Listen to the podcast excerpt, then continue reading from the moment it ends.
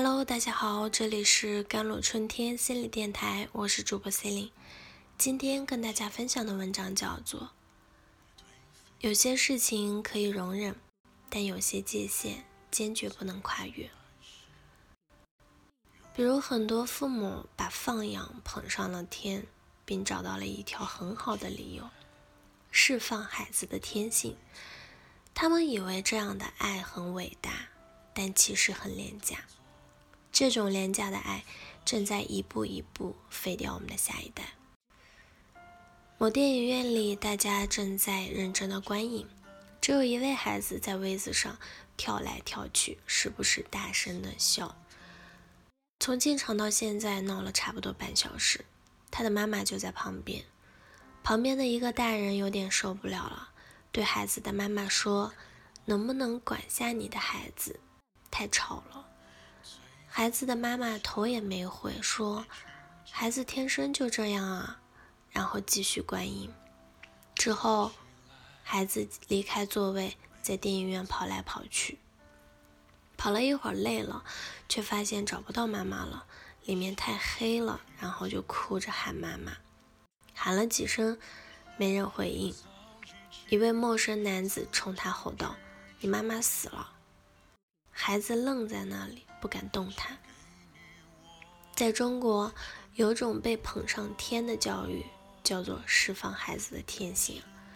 孩子身上所有的特点都可以归之为天性，无论是好还是坏，都具有天然的合理性，不可辩驳，不可压制。一位清华教授愤慨。中国教育最大的骗局就是快乐教育，学历无用以及释放孩子的天性这三个骗局，正在一步一步扭曲中国孩子的成长。在中国，越来越多的孩子无规矩，也有越来越多的悲剧因此而酿成了。每个孩子的心中都藏着一个恶魔，在没有约束与管教的前提下，无条件的放养。释放只会让孩子缺乏最基本的敬畏之心。作家毛南见过一位妈妈，很普通的一个家庭，父母普通，孩子也普通。说是读了某位著名著名专家的书之后啊，决定效仿他的育儿方法，放养。几点起床，几点睡觉，妈妈从来不管，因为她觉得孩子有对自己负责的意识。至于学习成绩，兴趣是最关键的，绝不做任何的强求。结果呢？三年后悲剧发生了，成绩就先不说了，本来还是中等偏上，三年过后基本就是垫底。别的孩子都有一两项特长，他的孩子呢，没有任何特长，打游戏倒是很厉害。别的孩子从不带手机去学校，他的孩子从来不管。每天玩手游的时间超过了八个小时，上学经常迟到，一次还悄悄的玩游戏充了两千块钱。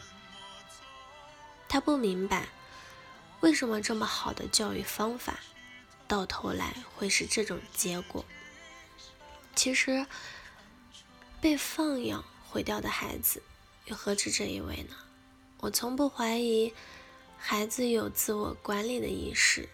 我怀疑的是，孩子的自律意识并没有想象中那么强，却被很多父母无限的夸大。可能到最后，不是孩子控制了命运，而是手机控制了孩子。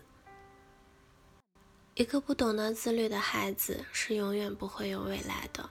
放养、释放，只会让孩子丧失最基本的控制力。在将来，这样的孩子没有任何的竞争力。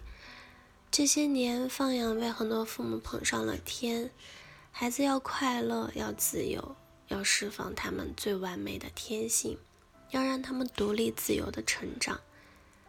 看上去很美，实际却糟糕的透顶。他们眼中的放养其实是放弃、放纵，最后成了犯戒，甚至犯法。看吧，被你们捧上天的放养，不过是美国底层人民无奈的选择罢了。就像大部分的中国人一样，他们没有足够的时间和金钱去教育他们的孩子。背后而且严峻的现实是，放养出来的孩子根本没有实力同精英家庭的孩子相竞争。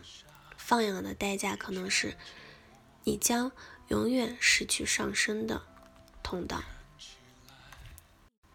如果你养成好的习惯，一辈子都享不尽它给你带来的利息；如果你养成了坏的习惯，一辈子都在偿还无尽的债务。这样看下来，你会发现，最重视的还是规则的养成，而且生活中切切实实可以操作的事情，父母应该给予孩子自由，但这个自由不是无限制、无规则、无节制的。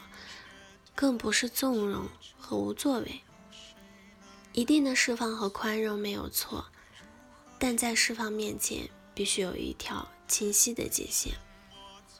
好了，以上就是今天的节目内容了。咨询请加微信公众号 “jlct 幺零零幺”或者添加我的手机微信号幺三八二二七幺八九九五，我是 c e l i n e 我们下期节目再见。